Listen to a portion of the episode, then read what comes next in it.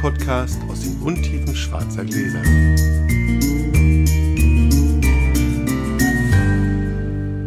Hallo Publikum, der Sascha ist noch nicht da und ich nutze die Gelegenheit und stelle euch den Werbepartner unserer heutigen Folge vor.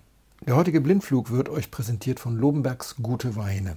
Lobenberg kennt ihr alle, ist einer der Händler unser aller Vertrauen und schon seit vielen Jahren mein Partner bei den Weinpaketen der Webweinschule. Der Grund für die heutige Werbung ist nicht das 30-jährige Jubiläum, das ihr wahrscheinlich alle auf allen sozialen Kanälen gerade unter dem Motto 30 Jahre vereintem Genuss erlebt, sondern die Tatsache, dass Lobenbergs gute Weine seit einiger Zeit auch gereifte Weine im Programm hat. Und einen dieser gereiften Weine habe ich mir ausgesucht, Leoville Poifferet 1996, und den schenke ich heute dem Sascha ein. Und ihr wisst, ich kann bei solchen Werbepartnerschaften der Versuchung nie widerstehen, auch inhaltlich ein bisschen was zum Thema zu sagen. Es sei aber ganz klar festgestellt, dass das keine gekaufte Redaktion ist, sondern dass ich diese Werbepartnerschaft einfach zum Anlass nehme, über etwas zu sprechen, was ich sowieso schon lange auf der Agenda hatte. Das war die Werbung. Jetzt viel Spaß beim Podcast. Hallo Sascha. Hallo Felix. Ich weiß ehrlich gesagt nicht, Folge 102 haben wir eigentlich noch irgendeine Weinrunde, die wir stiften müssen. Also, also 101 Frankfurt. Durch, ja, Frankfurt ist sehr aktiv, nachdem äh, Hamburg gar nicht so aktiv war und Berlin auch nicht so aktiv war. Ist Frankfurt jetzt gerade wieder sehr aktiv. Die sind, glaube ich, schon zu 10 oder 11. Oh, das ist eine schöne Größe. Ja, binnen sieben Tagen. Das wird, und es wird aber noch mehr. Aber haben da wir müssen Sie ja aufpassen, dass Sie mit den Flaschen hinkriegen. Also 12 kriegt man ja immer noch mit einer Flasche hin zum Verkosten und so, aber... Ja, man sagt ja, 14 weil man 14 Mal 5 CL hat plus 5 CL äh, Schwund beim, beim ja. Probieren. Auf der anderen Seite, wenn wir Proben machen, wir schenken die 5 CL ein. Wir schenken immer weniger ein. Das stimmt. Erstaunlicherweise ist das wirklich wahr. Das ist sonst tatsächlich zu viel. Und am Ende des Abends bist du selbst bei diesem Minischlucken, hast du ordentlich an einer Lampe, wenn man nicht ja. alles spuckt. Ja. Also ja, ich weiß, wir haben einen, haben wir, bei dem haben wir dann nachher das Selbsteinschenken verboten. weil er so üppig eingeschenkt Genau. Also keine Weinrunden mehr zu Ich glaube, oder sagen wir mal so, jeder, der bisher nicht ein äh, Örtchen gefunden hat, äh, der kann jetzt mal unter Folge 102 sich mal, melden, sich und mal sagen. melden und mal sagen. Oder wenn ihr den Ahnung habt, wir haben irgendwas vergessen, dann sagt es uns. Sonst kommen wir dann in einer der nächsten Folgen mal mit der, mal der Zusammenfassung, was wir so bisher erreicht haben. Und dann würde ich sagen, starten wir. Starten wir. Zwei. Fünf. Fünf. Hier steht gleich wieder weg. Trinken. Also, ich glaube, wir trinken was, was wir im Podcast noch gar nicht hatten. Wir trinken einen Cornas aus der Nordrhone, und zwar von Ellen Vauche, ähm, seinen großen, den er macht. Und ähm, schauen wir mal, ähm, das ist, glaube ich, kein kleines Geschoss, sondern eher was Großes. Also von der Intensität her. Mal gucken, wie es Felix schmeckt. Cheers. Cheers. Oh, die klingen heute so gut. Man sagt ja, am Vormittag kann man am besten verkosten. Ne? Mhm. Mhm. Es ist nämlich noch, nee, es ist schon Nachmittag. Wir sind schon 13 Uhr. Montag ab 1 macht jeder seins. Ja, sehr gut. Das ist die, neu, ist die neue Devise der, der, Woche, sozusagen. Sehr gut. Nachdem wir eben schon Weinkisten geschleppt haben, ist auch ein kleines Schlückchen für dich. Das finde ich auch. Ich muss noch mal, also nur, nur so ein bisschen auf, auf, auf den Pinot zurückkommen. So leicht. Ich habe noch mal, also sind mir so zwei Sachen sind mir so in letzter Zeit über den Weg gelaufen. Erstens habe ich wieder relativ viele Pinots getrunken die letzte mhm. Zeit. Wahrscheinlich aus dem Ansatz der Folge raus. Ja. Jetzt muss ich auch nochmal, wa? Mhm. Und habe das so ein bisschen quer durch den Garten getrunken und stelle immer weiter fest, natürlich, ich stehe auf Pinots ja. und auch aus, der verschiedensten, aus den verschiedensten ähm, Regionen und Angebieten. Was mir aber in dem gleichen Atemzug ähm, durch Lesen und nochmal nachrecherchieren, fiel mir dieses deutsche Rotweinwunder nochmal in die ja. Hände sozusagen. Ja. Und da dachte ich, da, da, musste ich drüber nachdenken, auch im Zusammenhang mit dem Pinot, weil sie ja tatsächlich dieses deutsche Rotweinwunder machen sie ja am Pinot fest. Ja. Also äh, eindeutig, wa? Das ist ja das, wo mhm. es sozusagen hingeht, mit der, mit der grundsätzlichen, nee, eine Behauptung ist es ja nicht, mit der grundsätzlichen Tatsache, dass wir so ein bisschen Gewinner des Klimawandels sind was das den war damals Pinot nicht angeht. So. Das war, also das Rotweinwunder fing an in den Nullerjahren. Ja, dann, dann sagen wir, Entschuldigung, das neue Rotweinwunder, das nennen wir es so, das was jetzt, jetzt sozusagen jetzt gerade kommt. Zu, jetzt kommt noch das genau. nächste Rotweinwunder. Genau. jetzt reden Sie ja gerade vom neuen Rotweinwunder, das mhm. muss ich natürlich ein bisschen konkretisieren sozusagen. Ja. Stimmt. Und äh, da, gehen Sie ja, da sagen Sie ja, okay, wir sind ja sozusagen die Gewinner des Klimawandels. So was kann man, ja, stimmt schon so ein bisschen. Ne? Also die, ich finde, das wir, na, klingt die, natürlich nicht die gut. Die Datenbasis ja. ist ein bisschen dünn. So ja. fünf, fünf, Jahre haben wir jetzt mal Klimawandel gehabt. Wir haben ja gerade zwei kühle Jahre mehr oder weniger, wobei ja, das, das, nicht stimmt. Also ein kühles Jahr und das letzte Jahr war ja gar nicht so kühl. Es war jetzt halt von den Öxle niedrig, weil es 16 Tage im September geregnet hat. Übrigens nicht in Berlin. Also nur mal so, in Berlin wird der kaum nass geworden. das stimmt, das war hier ziemlich trocken. Das wohl Aber in den, in den Anbaugebieten hatte mir jetzt zum Beispiel Caroline Speiner-Gio Ja. gerade nochmal geschickt, gesagt, wir haben 16 Tage Regen gehabt im September.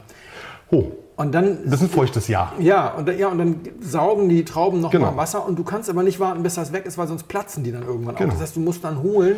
Das hatten die Winzer mal erzählt, dass das ja wirklich, also warme Jahre und kühle Jahre und nasse und voll, machen sie sozusagen kurz vor der Lese fest. Nicht über das ganze Jahr, sondern das ist denen tatsächlich wichtig, diese kleinen ist, Zeiträume genau, Hier ist sozusagen. jetzt einfach, einfach nochmal Wasser in die Traube gekommen und deswegen sind die, sind die Öchsle so runter. Und du hast fast nirgendwo 90 Öchsle, also auch 90 ist hoch schon fast. Da habe ich nur so, habe ich jetzt quer gelesen. Aber also insgesamt, witzigerweise war das früher immer ein Maß für ein relativ unreifes Jahr. Das ist aber nicht das Problem, Genau. sondern hier hast du wirklich eine Verwässerung der Trauben kurz vor.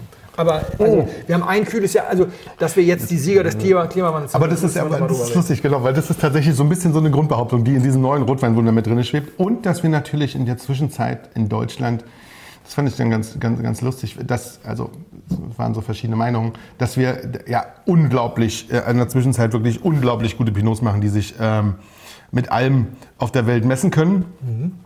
Wo ich dann auch dachte, da- also ich dachte, naja, hm, vielleicht in der ganz großen Spitze. Aber also dieses, was wir, was wir hatten, was du nicht so, also was wir dieses kühle, zurückhaltend, relativ viel Säure, dieses, dieses, wenn wir jetzt böse sagen, dieses burgundische, was wir ja wissen, was es auch in verschiedenen Abstufungen gibt und sowas, ja.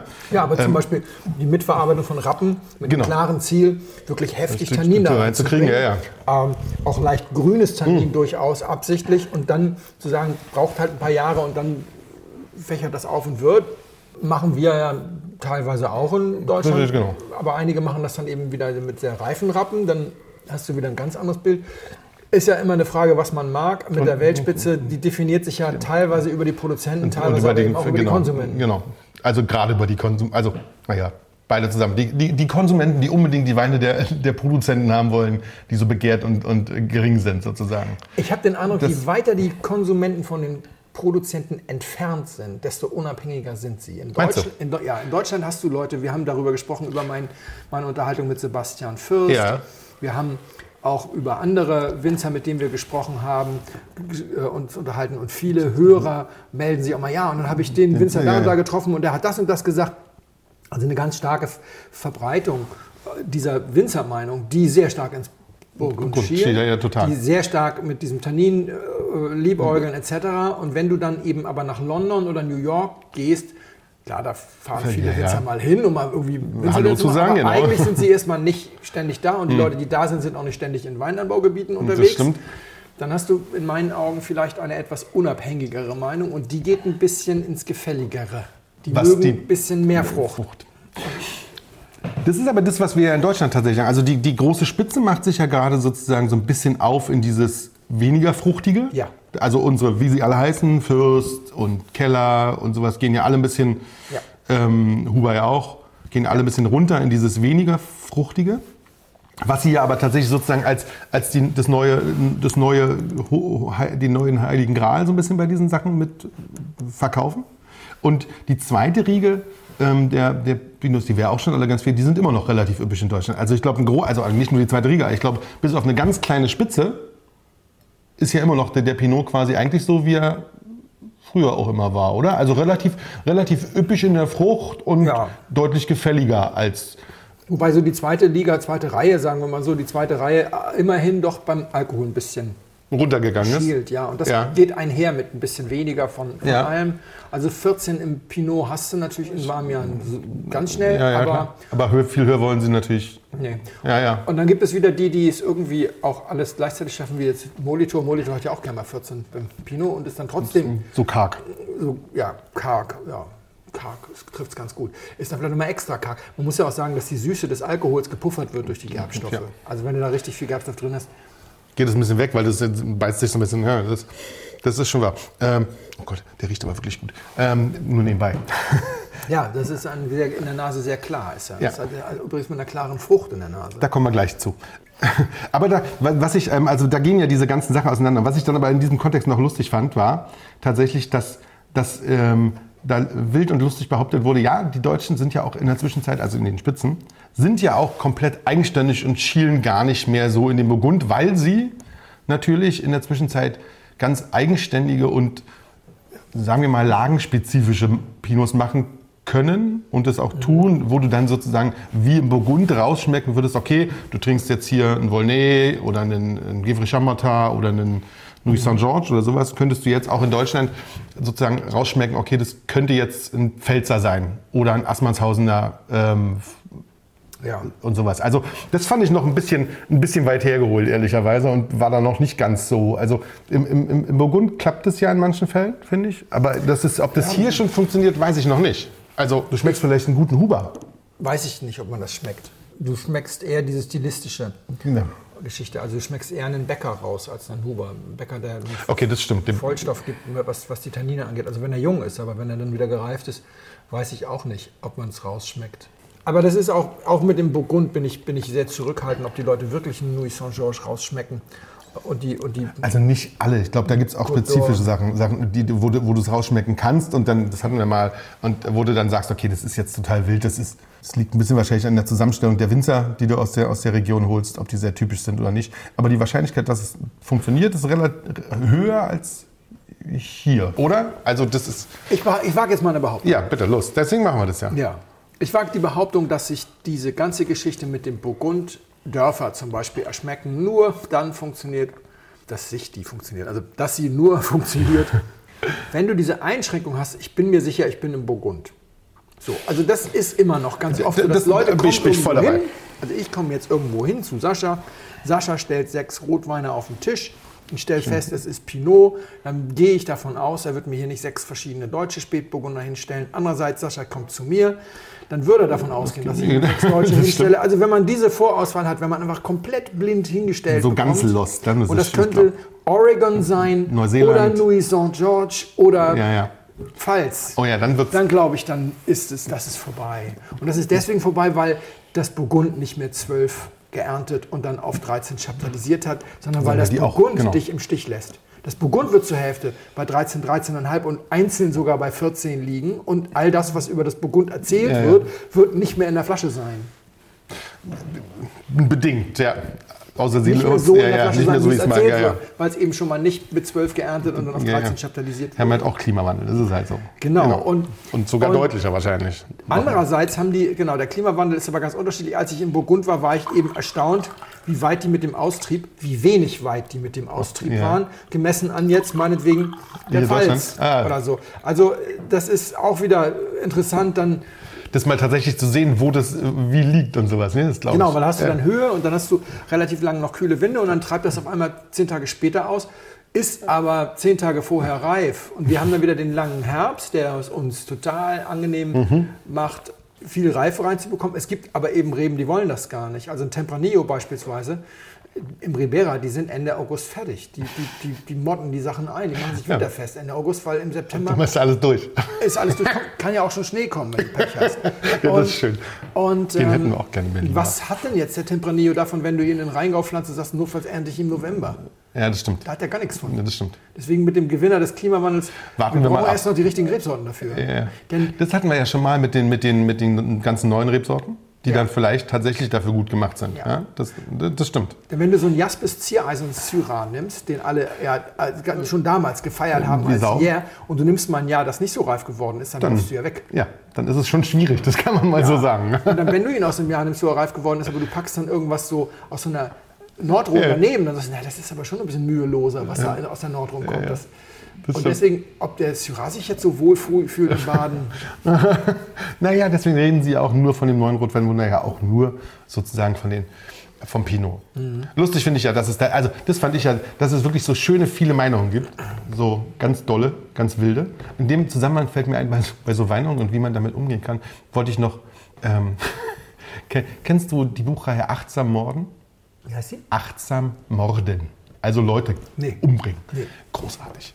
Großartig. Trifft ganz, also trifft so auf Leute zu. Das ist ein, ein Anwalt, der ähm, quasi, naja, einen Achtsamkeitskurs belegt bei seinem Therapeuten und ähm, daraufhin damit gut klarkommt und äh, sein Leben umkrempelt und dann achtsam die Leute um die Ecke bringt. Ganz großartig, weil es so schön passt. Du musst, man muss das mal lesen, wie schön er sozusagen also das beschreibt und auf wie viele Leute man das beim Lesen selber sozusagen ummünzen kann, die man, wo man denkt, ach, das wäre ja auch nicht ganz, ganz unverkehrt, ja, wo man auch so aus unserer Weinbubble. Also ein, ein sehr schönes und sehr lustiges Buch, weil ich fiel, fiel mir nur gerade nebenbei ein, weil das mit diesem, Ja. mit diesem achtsam damit umgehen und sowas fand ich das ganz großartig. Das passt hervorragend dazu. Sehr schön. Ich habe sehr, sehr gelacht. Das gerade den ersten Band habe ich mich brüllend wegge weggeschmissen die ganze Zeit beim Sehr Lesen. gut. Sehr, sehr Muss großartig. ich mir mal von dir leihen, wenn du dann mit dem ersten Band durch bist. Ja. Wein. Also das erste Mal, wir sind bei dir, äh, muss ich dazu sagen. Und das ist schade, weil du nur zwei schwarze Gläser hast. Das erste Mal, dass ich Lust hätte zu sagen, wir lösen das später auf, nachdem wir Wein getrunken haben. Wir können ja auskippen und lösen das dann trotzdem später auf. Ja, lass uns das mal machen, wenn das für dich in Ordnung ist. Total. Das ist ja eine, was ganz Neues. Cheers. Cheers. Das steckt ja jetzt die Messlatte für die Weine. Ganz anders, aber Ja. trotzdem, du wirst es gleich, wenn du es probiert hast, glaube ich, verstehen, was ich meine. Ja, es hat so Tabak. Das hatte der andere, das hatte sie sehr Und in der Nase ist das noch, anders. Ja? es ist also insgesamt anders, aber es ist thematisch, es wird, Wir, wir sind, wir sind, wir, viel Spaß, das nachher mal zu versuchen, es sei denn, ich liege völlig schief mit dem, was ich so wahrgenommen habe, aber ich erzähle dir kurz einfach noch eine Geschichte zum sechsten Mal. Und da mich bisher keiner damit erwischt hat, dachte ich, erzähle so lange, dass es irgendjemandem auffällt, dass ich immer die gleiche Geschichte Super erzähle. Idee. Finde ich gut. Das Ganze fängt damit an, also es ist wirklich immer die gleiche Systematik. Und ich glaube, es war Folge 1 oder 2, in der ich mal gesagt habe, ich habe einen Durchschnittsgaum und einen Mainstream-Geschmack. Und das war kein Fishing for Compliments, ich habe das auch seitdem ein paar Mal wiederholt, sondern ich bin der Meinung, es macht total Sinn, wenn jemand, der sich professionell über Wein äußert, vor allem Dinge beschreibt, die andere Menschen auch erleben. Also wenn ich jetzt so einen können, ja. super Gaumen hätte, wo ich irgendwelche Sachen ständig und ja, ich bin der Superschmecker und ich kann die feinsten Nuancen von Und keiner kann es nachvollziehen. keiner kann es nachvollziehen. Bringt Nummer. irgendwie Ja, wenig. stimmt. und beim Mögen ist es auch so, sich da völlig in exaltierten Geschmacksverirrungen zu, ist schwierig. zu, zu verlieren und den Leuten sagen, das müsste jetzt, ist auch problematisch. Ich bin also sehr glücklich damit. Aber ich habe, und das ist die Geschichte, die ich immer wieder erzähle, ich habe deswegen auch immer wieder gewettert, gerantet gegen alle Formen von Geschmacksextremismus. Und das ist eigentlich immer die gleiche Geschichte. Also diese Pinot-Geschichte Ja. ist eigentlich die gleiche Geschichte Ja, ja. wie damals die Levonushtu-Geschichte. Ja. Darauf bin ich jetzt gekommen, als mir der Verlag von Paula Bosch eine Nachricht schickte und fragte, ob ich Lust hätte, ihr neues Buch zu besprechen. Und dann dachte ich, Paula, hatten wir doch mal im Podcast. Stimmt, das war die, das waren die Geschichte mit den, mit den restsüßen Auslesen zum Steak. Ich habe ja damals gesagt, der gemeine Weintrinker, der sich dahin verirrt zu diesen Veranstaltungen, der fragt ja auch, wo ist hier der Ausgang? und alle haben mich ja beschimpft und ich habe gesagt, nee, das, und dann habe ich Paula Bosch als, als Leumundszeugen Ja. angezogen, weil die auch gesagt hat, Leute, das ist alles aber kein Gourmet. Und sie ist ja nun, was das Durchaus angeht, durchaus eine Referenz. Ja.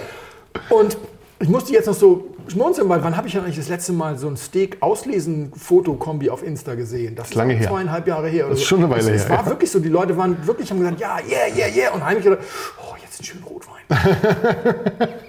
so, also ich habe diese Geschichte erzählt, als ich sagte, die Champagner ist ein Meer von dünnen, sauren Frechheiten, ja, mit einer Menge Insel der Glückseligkeit. Sascha ist mein Zeuge, wir haben die letzten vier, fünf, sechs Mal, die wir bei mir produziert haben, hinterher wieder Champagner getrunken. Ich habe ja die Geschichte erzählt, wie ich mich durch die Alternativen durchgedrungen habe. Ich habe die Alternativen, die mir gefallen, jetzt auch regelmäßig Im Glas.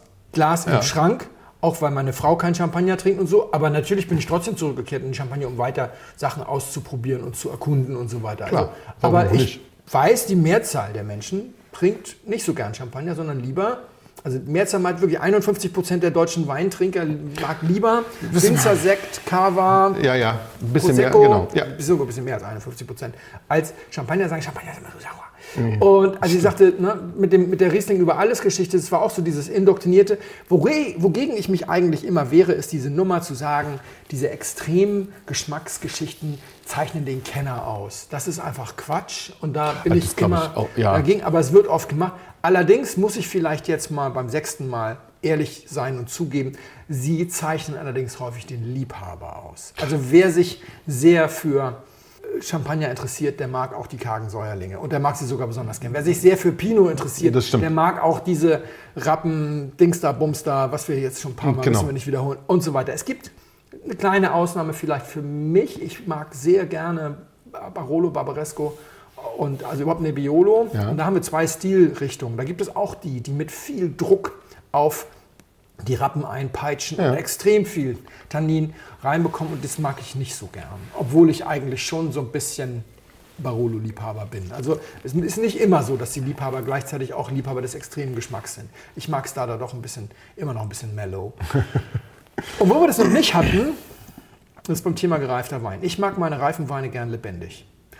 Und da ist es noch viel schlimmer. Also da finde ich, mit diesem, mit diesem, du bist erst ein Weinkenner, wenn du. Also ja, Menschen, die dezidierte Altweinliebhaber sind, trinken gerne totes Zeug. Ja, stimmt. Und da sind andere dann weg. Aber da müssen wir noch mal kurz drüber sprechen. Schön. dieses ganze Thema gereifter Wein ist auch für unsere Hörer immer wieder super spannend. Und als wir jetzt mit der äh, nordrhein-westfälischen Runde probiert haben, fragte auch einer, woran machst du jetzt ein Alter fest und so. Und wir haben schon mal gesagt, eine exakte Chemie gibt es gar nicht. Alle, die behaupten, es gäbe eine exakte Chemie, sind Lügner. Man kann eben kein, keine massenspektroskopische Voraussage treffen nach dem Motto, wir haben die mal schnell analysiert und jetzt musst du ihn 1744 Tage bei 16 Grad lagern, dann machst du ihn auf, belüftest ihn zwei Stunden und dann wird das chemisch passiert sein und deswegen trinkst du ihn dann. Das gibt es alles nicht. Das wäre auch schade. Im Prinzip habe ich es versemmelt, wie fast alle unsere Hörer versemmeln. Das ist ja auch ganz angenehm. Dadurch, dass ich nicht irgendwas studiert habe mit Weinbau oder sowas, habe ich ja ganz viele Fehler auch mal selbst gemacht. Als ich anfing, habe ich mir das so vorgestellt. Wir haben Primär-, Sekundär- und Tertiäraromen. Primär ist im Prinzip das, was die Traube mitbringt. Sekundär ist das, was in der Weinentstehung vielleicht dazukommt. Und Tertiär ist das, was in der Reife auf der Flasche dann passiert. So, das ist so ein bisschen die, die, Die Grund- Grundidee. Genau, die Grundidee. Ja. Und dann gibt es so eine Idee, dass sozusagen eins und zwei, Primär und Sekundär, äh, so ein bisschen weggehen und, und Tertiär kommt so dazu. Und das stimmt schon mal nicht. Ähm, Das habe ich aber auch eine, eine Weile gedauert. Eigentlich ist es so, wenn Primär weg ist, ist der Wein tot.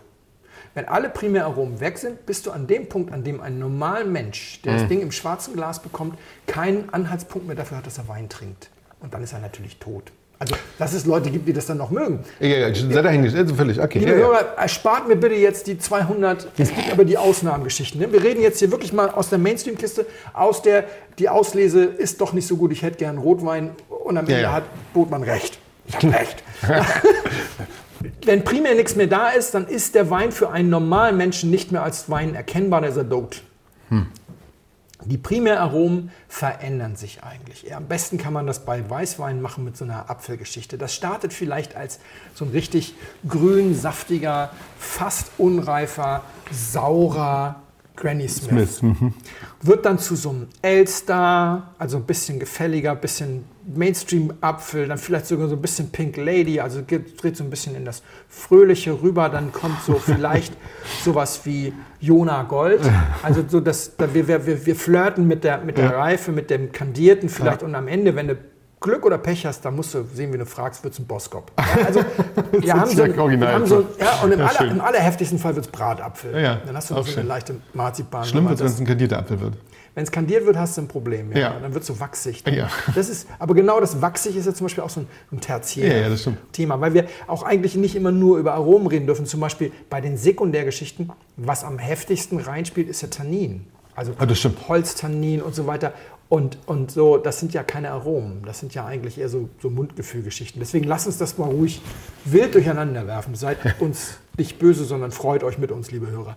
Bei den Sekundäraromen ist es tatsächlich so, dass wir ganz viele Sachen haben, die wir nicht mehr haben wollen. Also so Hefeschleier, äh, auch, auch einige Sachen, das, manches ist ja auch so ein bisschen schleimig oder so ein bisschen speckig, sagen wir mal so. so. Das ist schwierig, das wollen wir nicht unbedingt. Holz, ich habe auch am Anfang nachgeplappert, was mir die Leute erzählt haben, dass Neuholz nach fünf, sechs Jahren nicht mehr schmeckbar ist. Ja, Bullshit. Wir haben jetzt hier in vier Jahren Blindflug haben wir Sachen gehabt, die waren 15, 18 Jahre Ja, alt, ja. hatten noch Fettholz. Fettholz, genau, das stimmt. Also Ja, ja. irgendwann ist es weg, aber das dauert schon viel. Das kommt, genau, es kommt drauf an, wo, wo und welcher Wein und so, ja, das ist wohl wahr. Es gibt diese ganzen laktisch-lätschigen Geschichten, da ist auch so, denn eigentlich, sag mal, rein chemisch dürfte das gar nicht verschwinden, aber meine Erfahrung ist, so, so ein bisschen Das sich da was drüber? doch weg. Ja, also so, wenn der BSA nicht so ganz sauber gelaufen ist, also wenn er richtig schief gelaufen ist, das ist nicht mehr zu retten, aber so bestimmte Mengen an, Diacetyl und, und an, an Joghurtton belüften sich weg, reifen weg, obwohl sie beides eigentlich nicht sollten. Also auch wieder dazugelernt im Laufe der Jahre. Aber im Wesentlichen haben wir bei den Sekundärgeschichten Sachen, die wir eigentlich nicht unbedingt behalten wollen. Oh, ja. Ja, das Ja, sind ja, ja. auch der Stinker. Ich habe gestern, Das stimmt, der stinkt, ja. vorgestern Notschlachtung 2018er GG Schäfer Fröhlich Felsen. Habe ich gesehen auf Insta, ja. Weil Weine, sort- nicht. Weine sortiert, genau. Und dann habe ich, hab ich die Flasche an, musste was umsortieren. Habe ich die Flasche in der Hand, ist sie klebrig. Denke ich, oh, hoffentlich ist da drüber irgendwann ausgelaufen. Ja, ja. Halt sie, aber sie hat sie einen Zentimeter Füllstand schon. Also wenig. Hat auch nicht oxidiert, also der Korken war in Ordnung, er war nur zu klein. Es ist an der Seite Also rausgelaufen. Es war dicht, weil es rausgelaufen ist die ganze Zeit, ist kein Sauerstoff reingekommen, aber fließt halt raus. Ja. Genau, und dann habe ich ihn getrunken und das Problem war, der stinkt so. Also Schäferfröhlich stinkt ja häufig, Äh. der stinkt besonders. Und das war am ersten Tag so, dass das auf den Gaumen, also retronasale Wahrnehmung, wirklich auf den Gaumen, du hast wirklich den Eindruck gehabt, da ist leider ein bisschen dumm Ja. in dem Wein drin. Das konntest du nicht trinken. Ja, verstehe ich. Das hatten wir doch mal bei so einem Salzberg zusammen, wenn du dich erinnerst. Da war das Ja. auch so. Ja, stimmt. Und am, am zweiten Tag war es etwas besser, aber schwierig, weil der Wein ist eigentlich 18, würde ich jetzt auch sagen, ne, von wegen. Hm. Was reift wie? Also er macht die Primäraromen, er wurde mit Luft ein bisschen zitrisch und zog sich wieder zusammen. Weil am ersten Tag hatte der schon satten Apfel. So, weißt du, wo du Ja. dachtest, uh, noch zwei Jahre und wir sind aber voll im Bratapfelparadies. Ja, Und, und er muss einfach noch reifen, weil den Stinker kann im Moment kein Mensch trinken. Hm. Also kein Mainstream-Gaumen trinken, sagen wir mal so, kein Mainstream-Geschmack. Wird ein spannender Wein. Ob das funktioniert, müssen wir mal gucken. Aber, also eigentlich haben wir bei den Sekundärsachen Dinge, die verschwinden wollen. Und bei den Tertiärsachen wollen wir gar nicht so viel. Das ist schön, so eine gewisse Added Complexity, aber ganz oft wird ja über Champignon geredet, Waldboden und ich meine, wann, wann beißen wir denn schon mal einen Waldboden? Wann essen wir denn schon mal rohe Champignons? Also so wahnsinnig lieb haben wir das eigentlich alles nicht. Man muss aber auch sagen, und da ich kann es halt am besten immer mit Riesling erklären. Es gibt auch so Tertiäraromen aus dem Bereich der Nussigkeit, also zum Beispiel Pistazie ist für mich so ein klassisches Tertiärarom. Auch so leichte Malz. Wir haben ja über diese übertriebene Karamellnote in den Elfern. Ja. 18 ist ja der nächste Kandidat. Ne? Aber wir haben auch so eine, ich nenne das Kemsche Kuchen, weil ich aus Hamburg komme. Das ist so ein Malzgebäck. Also so, Okay, ich so, so, so eine angenehme, so eine leicht angenehme, schöne, freiwillig zu konsumierende Karamellnote dabei und, und dann noch Pistazie und, und das mit, mit so ein bisschen Bratapfel. Das kann schon auch noch sehr, sehr hübsch werden, wenn wir noch ein bisschen Frische und, und, und Säure haben. Die Säure wird geschmacklich reifer. So, worauf will ich eigentlich hinaus? Ich wollte nur sagen, wir wollen eigentlich die Sachen aus dem ersten Bereich behalten. Wenn die weg sind, ist es für mich nicht mehr schön. Und dann reden wir nämlich nur noch darüber, wie gut ein Wein überlebt hat. Ich habe ganz viele Falschannahmen gehabt. Ich habe gedacht, der Wein, man muss den Wein dafür Lob preisen, dass er überlebt hat. Nein, wenn wir nur noch darüber reden, dass er überlebt hat, dann kann ich das als Altweinerlebnis abbuchen und kann Ja, sagen, okay. hey, super doll, danke, freue ich mich, aber das ist nicht das, was ich dauerhaft trinken will. Und die andere Geschichte ist sowas wie Tannin. Der Wein ist nicht dann reif, wenn das Tannin weggeschmolzen ist. Ey, das Tannin hat ja einen Grund. Wenn die das da reinprügeln mit der Pigeage, mit dem Knüppel da Ja, immer ja, ja. drauf, dann soll da auch noch was von übrig bleiben. Also, stimmt. Und das ist mittlerweile so, dass ich Tannin mag. Früher habe ich wirklich gedacht, Tannin, hm, aber mittlerweile mag ich auch tanninstarke Rotweine. Ja, wenn sie nicht zu bissig sind wie so ganz frische Bordeaux manchmal, dann ist es mir ein bisschen viel, aber nee, du hast recht, das stimmt. Das, ist, schon, das ist schon schön. Da soll das ja auch noch wegreifen. Ja, genau.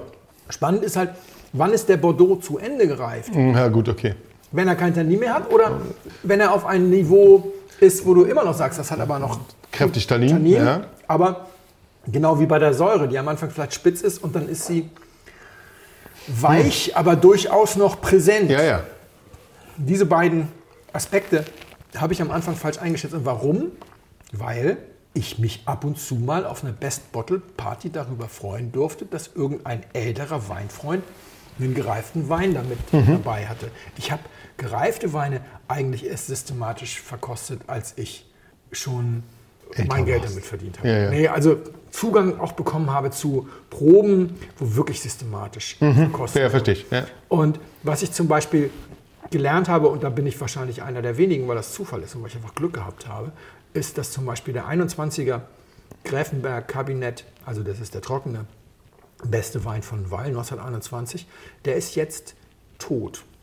Und ich habe den Wein dankenswerterweise dreimal verkosten dürfen. 1921, nicht 2021 für die Hörer, Ja, ja, damit 19, das, ja, genau. ja, 1921 habe ich probieren dürfen, 2017, 2020, 2021, glaube ich, so, oder sowas in dem Dreh. Und beim ersten Mal war der spot on auf dem Punkt, beim zweiten Mal war er so, mm, Okay. und beim dritten Mal war er so, mm. Und dann habe ich den Wilhelm Weyer gefragt, ob das eigentlich, wie das eigentlich ist bei diesen Weinen, die so 100 Jahre alt werden, ob die dann auch 20 Jahre brauchen, um kaputt zu gehen. Und sagt er, ja, erkennbar ja nicht. Ne? Also, also das, was wir bei einem normalen Wein haben, der, wo wir jetzt sagen, trinken vielleicht in 10 Jahren, ja, ja. und dann sagen wir in 10 Jahren, jetzt ist es auf dem Höhepunkt, und dann können wir zusehen, wie der binnen drei Jahren abstirbt. Das funktioniert witzigerweise auch mit einem Wein, der 100 Jahre alt ist. Ja, okay, das glaube ich. Das hm. war mir nicht klar und ich habe auch vorher Leute gefragt, wusste keiner, weil das haben wir jetzt zufällig ausnahmsweise mal erlebt sozusagen. Mhm. Und deswegen finde ich, und jetzt kommen wir mal zu diesem, wo ich jetzt die Mainstream-Leute in Schutz nehmen muss. Ich habe das so oft, dass Leute sagen, ja, musst du 20 Jahre weglegen. Ja, haben einen Wein im Glas und sagen, oh, musst du 20 Jahre weglegen, wie gestern mhm. der Schäfer Fröhlich, yeah. der, der, Normale, der diesen wahnsinnigen Stinker und so weiter erlebt, und sagt, ja, kannst du noch 100 Jahre einbuddeln. Und als ich meine 2005er Grand Crus, meine 2005er Bordeaux mal angetestet habe, so den ersten, da sagte eine Bekannte von mir, echt? So früh? Du bist jetzt 2,5, im Jahr 2,12. Also die liegen bei uns in dem Drittkeller, die haben sehr viel Wein gehabt. Die kommen vor 2024 gar nicht, irgendwie tauchen die gar nicht auf. Also, ja, sozusagen ja, ja. der Fahrstuhl, der regelmäßig was nach oben bringt, was man jetzt mal. Mhm. Und jetzt, wir haben Claude Sable genau, getrunken und fanden ihn gut. Ja. Aber wir fanden ihn nur gut. Das stimmt. Parker hatte ihn gerade auf 97, also natürlich nicht mehr Herr Parker selbst, aber Wine Advocate ja. hatte ihn gerade auf 97 aufgewertet, was wir nicht abstrus fanden. Ja, ja, genau. Und ich habe bei äh, Seller Tracker und Co. gesehen, jede zweite Flasche wird als schwierig betrachtet. Was ich jetzt, Klimawandel, gelernt habe, ist, ich glaube, warme Jahrgänge haben größere Flaschenvariationen. Oh. Arbeitshypothese von mir, aber ja. nachdem ich mich so ein bisschen. Eines weiß ich nur, ich hätte mit meinen zwei Fünfern viel früher anfangen müssen. Auch so Sachen wie Susanne Maillet habe ich noch keine einzige Flasche getrunken. Jede zweite aktuelle sagt, großartiger Wein. Die anderen sagen, oh. hätte man vor vier, fünf Jahren trinken können. Ich hätte früher damit anfangen sollen. Bei Claude Sab, als ich die Kiste geknackt habe, extra ja. für uns, das war ja eine 840 Euro Kiste. Ja, 71 Euro in der Subs, 2,5. Heute kostet das natürlich nochmal wieder ein bisschen mehr. Wenn du sowas dann weglegst und dann machst du die erste auf und denkst, ich hätte schon vier trinken sollen. Das ist ärgerlich.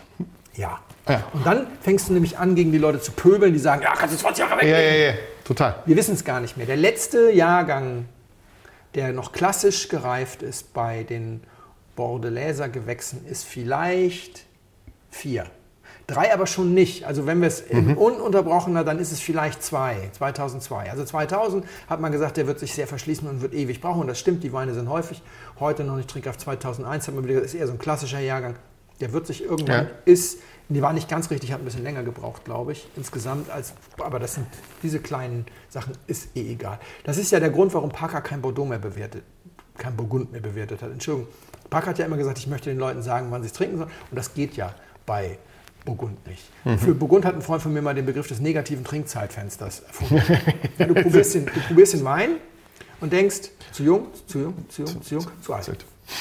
Du kannst aber teilweise dabei zugucken, weil du probierst den Wein. Warum sagst du zu jung? Weil du sagst, wir haben noch eine schöne Primärfrucht, die ist noch da, die ist eigentlich da, wo sie ja, sind. Aber das Tanningerüst bei diesen geprügelten Weinen zum Beispiel oder äh, die, die Struktur mit, mit viel Säure und früh geerntet oder sowas ist noch nicht da, die ist noch ein bisschen zu bissig. Und dann merkst du, oh, die Frucht fängt jetzt an, so ein bisschen nachzugeben, aber wir sind ja immer noch bissig. Und dann weißt du, jetzt bist du im negativen Trinkfenster. Mhm. Eigentlich müsst, ne, und dann kommst du irgendwann an und sagst, zack, weg. Leider. Immer noch harsch, aber die Frucht ist weg. Mhm. Und dann kommt irgendwann, ist es nicht mehr harsch, aber es ist keine Frucht mehr da. Und dann kommt die Stunde derer, die es lieben. Die das sagen, stimmt. ich mag das auch ganz ohne Frucht. Die sagen dann, kann man so machen und die anderen sprechen vom negativen Trinkzeitfenster. Und also die Leute haben keinen systematischen Zugang. Die trinken mal einen gereiften Burgunder, dann trinken sie mal einen sehr alten Barolo. Ist ja, ja. eine der wenigen DOs, die so alt sind, dass man auch mal was aus den 50er Jahren kriegt. Da gab es ja Brunello noch gar nicht als DO. Ja, ja. Das ist 1970 gegründet worden. Also insofern. Deswegen kann man da auch keine 50er Jahre Brunellos trinken. Aber dann kriegt man mal sowas und dann, das sind eigentlich immer nur Altweinerlebnisse. Man lernt eigentlich überhaupt nichts darüber, wie Brunello reift. Dazu mhm. musst du dich hinstellen und sagen, okay, wir machen jetzt mal, einmal im Monat machen wir gereiften ja. Dienstag. Ja, Jeder ja. bringt was mit und vielleicht machen wir, legen wir mal zusammen und kaufen dann immer einmal was und dann schauen wir, dass wir einen 10 Jahre alten Barolo, einen 20 Jahre alten Barolo und dann Bourgogne ist ja eigentlich der, wo man dann ab Weingut auch 40 Jahre alten Barolo kaufen kann für gar nicht so viel Geld. Das, das ist ja das Interessante. Wenn man weiß, wenn man sich darum kümmert, dann ist es alles immer gar nicht so schlimm. Und dann kauft man mal einen 40 Jahre alten Bourgogne und dann macht man so einen mhm. Expertenabend und dann kümmert man sich darum, wie das reift und dann macht man das woanders, anstatt dass man immer so kleine Einschläge hat, rechts und links mit irgendwelchen ja, alten Weinen. Ja, ja, das stimmt. weiß eigentlich gar nicht so richtig. Dann kann man vielleicht auch beurteilen, was man eigentlich mag an gereiften Wein, welche Art von Wein man gereift mag. Und dann wird man wahrscheinlich wieder dahin kommen, dass man seine Weine lebendig mag. Steile These. Steile These. So. Warum wollte ich jetzt meinen Wein neben deinem Wein?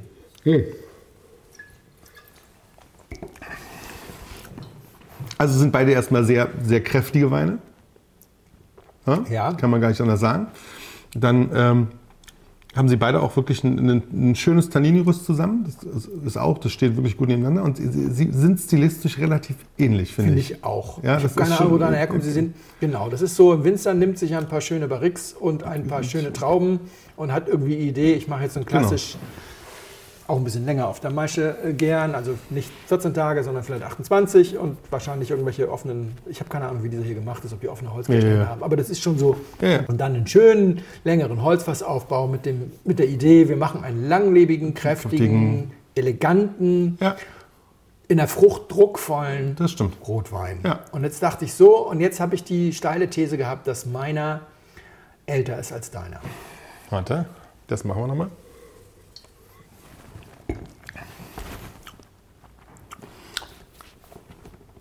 Weil Frucht und Tannin ein bisschen besser zusammenpassen schon als bei meinem. Das, ja, Ja, weil, weil wir hier einen Tannin haben, ich glaube, das war jung untrinkbar. Das waren, glaube ich, mal Massen von, von, Hm. von fürchterlichem Tannin. Und hier haben wir jetzt noch so. Massen von leisem Tannin. Das ist wirklich, es ist, äh, man muss sich das ja, ja. es ist in der Breite nicht, sondern die haben die Spitzen rasiert. Also es ist immer noch ein sehr breiter Teppich an, Ja.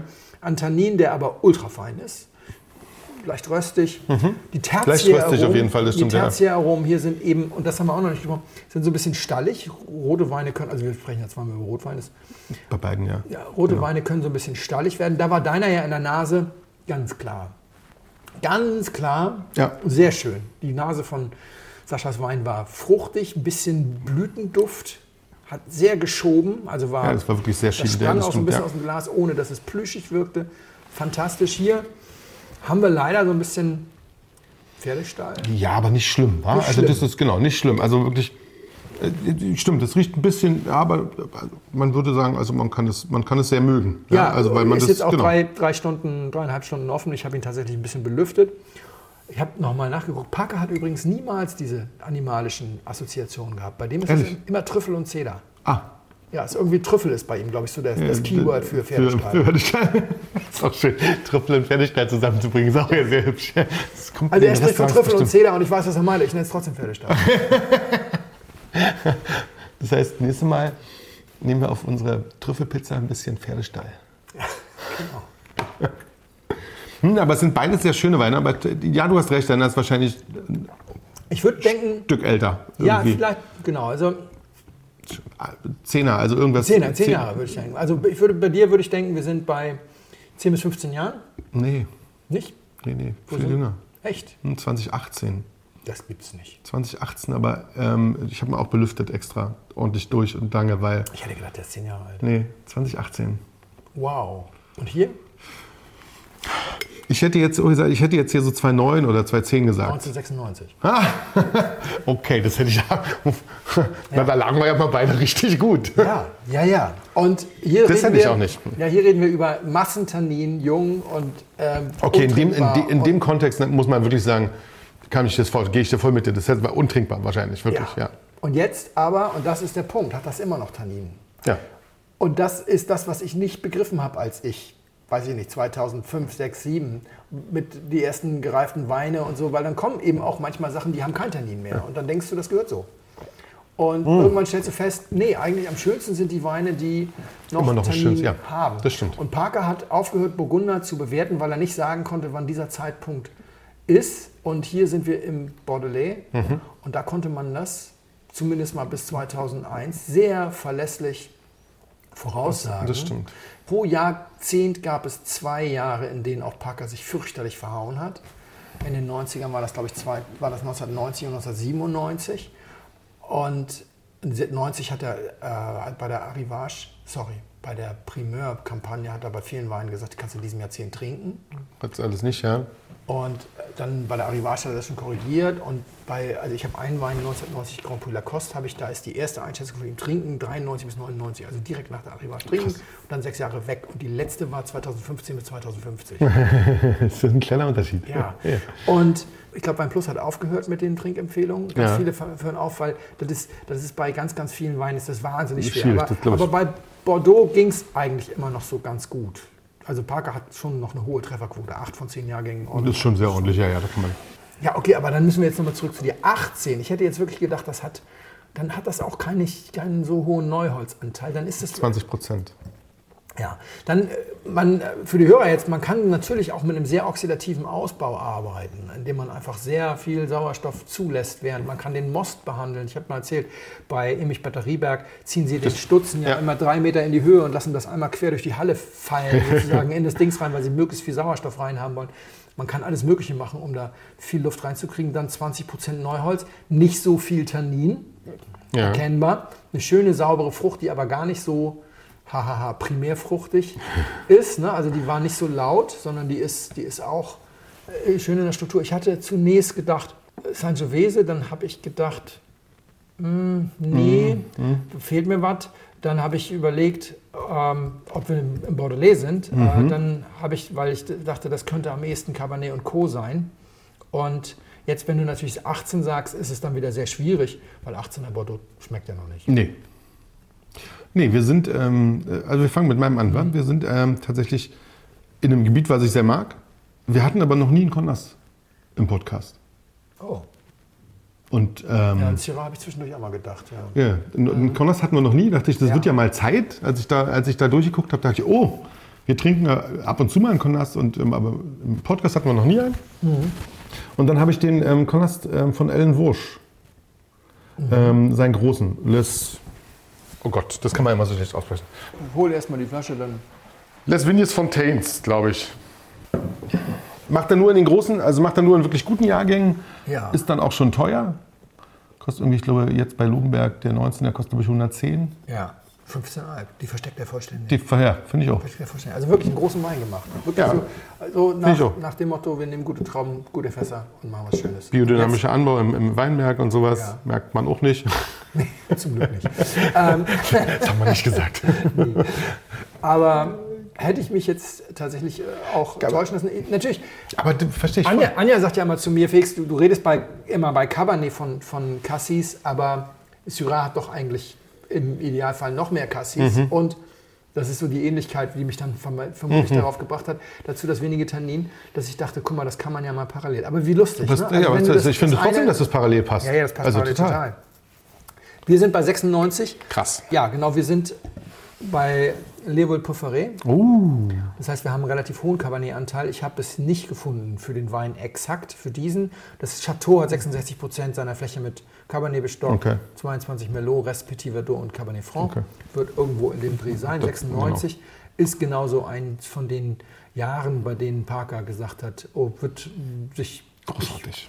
gut entwickeln, stimmt auch. Ja. Und ist auch das Schöne am Bordelais, du hast durch diese schiere Menge, die da produziert wird, hast du jederzeit, und die dann entsprechend auch getrunken wird, hast jederzeit einen Überblick darüber, Weil- ja, was, wie es eigentlich steht. Ja. Ne? Und also so bei so einem Jahrgang wie 97 beispielsweise, der erst als kleines Jahr galt und auf einmal so 2002, 2003 kamen von überall die Stimmen und sagen, das trinkt sich gerade so gut. Also habe ich mir schnell zwei, Ja. drei 97er gekauft. Palmer zum Beispiel ist immer noch bis heute einer der schönsten Bordeaux, die ich getrunken habe. 97 Palmer war wahnsinnig gut. ist schon verglüht, glaube ich, mittlerweile. Aber war toll. Und Anlass ist eine Werbebuchung von Lobenbergs Gute Weine, Ah. die nämlich diesen Wein ja bis gestern im Verkauf hatten. Ich habe eben noch mal geguckt. Aus. Ja, die haben seit kurzem gereifte Weine in größerer Zahl angekauft. Die Oh. haben eine Weile einen Grundstock angekauft und dann riefen die an und sagten, wir würden gerne bei euch Werbung schalten und hatten mir angeboten, was ich dann, also ich sollte mir was aussuchen, 180 Euro kostet der Wein, glaube ich. Okay, es geht aber, finde ich. Das ist Lass uns das kurz direkt einsortieren. Ich meine, klar ist der Werbepartner, werden wir nicht schimpfen, aber ganz ehrlich, ich habe gerade hier im Keller Ja. meine äh, Zuteilung 19, Ja. da war einer dabei, Level Porphyry, der hat glaube ich 100 gekostet und ich glaube der aktuelle kostet 109 in der Subs. Ja. Und jetzt zahlst du weniger als doppelt so viel und hast 25 Jahre gereift Mega. und kannst vorher noch bei Seller Tracker und Co. gucken, ob der Wein passt. Ja. Äh, ne, Also wenn ihr, deswegen sage ich, wenn man sich mit sowas beschäftigen will, dann kommt man, glaube ich, nicht umhin. Ja, müsst ihr jetzt nicht bei Lobenberg machen, ist heute der Werbepartner. Ganz generell. Ey, wir haben es übrigens nicht abgesprochen, der ist auch von Lomberg. ja, das ja, ist- ja. Aber es ist halt einfach total klasse, wenn du, wenn du mit vier Leuten jetzt, jeder legt einen Fuffi in die, Ja, in die mega. Box. Also was jetzt, glaube ich, noch zu haben ist, ist zum Beispiel 2000 Leovild Barton. 2003 Leovild Barton war auch noch dabei. Oder Baton, könnt ihr halten, wie ihr wollt. Es ist irischstämmig, aber mittlerweile schon so lange da. Ich glaube, man darf Also Leovild Barton war noch, war noch da und, und bei den 96er ist, glaube ich, jetzt noch ein Monroe da. Der kostet eigentlich dann fast 300. Das ist auch kein Wunder. Das ist ja auch nah an 100 Parkerpunkten. Ja. Aber das hier 93 finde ich ein bisschen geizig. Finde ich auch. Also da, Ab 94, aber ja. jetzt nicht viel mehr, aber kann man auch 93 sagen. Aber das Interessante ist, perfekt gereift. Super schön. Ja, Sparst dir 25 Jahre, du kannst jetzt auch zum halben Preis einen neuen subskribieren und 25 Jahre warten, aber ist ja auch albern. Sehr geehrte Damen und Herren, im Namen von Flugkapitän Felix Botmann und Co-Pilot Sascha Radke darf ich mich ganz herzlich bei Ihnen bedanken, dass Sie sich heute für Blindflug entschieden haben. Wir hoffen sehr, Sie hatten eine angenehme Zeit an Bord and we wish you a safe onward journey und allzeit einen guten Wein im Gepäck.